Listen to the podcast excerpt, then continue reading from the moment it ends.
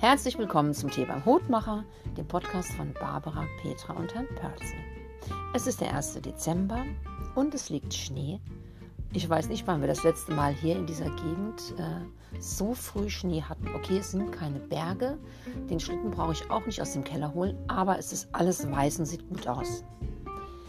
Ähm, wir haben gestern Abend mit einem äh, Gast die Probeaufnahmen für den nächsten Podcast gemacht. Und zwar ging es um das Thema Putzen und wie Putzen inneren Frieden beschert.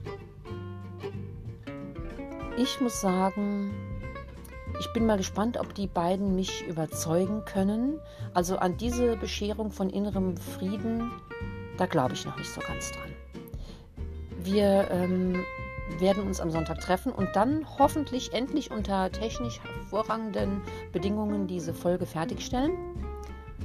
Und ich kann nur sagen, seid gespannt, das wird sehr spannend und sehr lustig und informativ. Allen einen schönen Tag und kommt gut an, wo auch immer ihr heute im Schnee hinfahrt.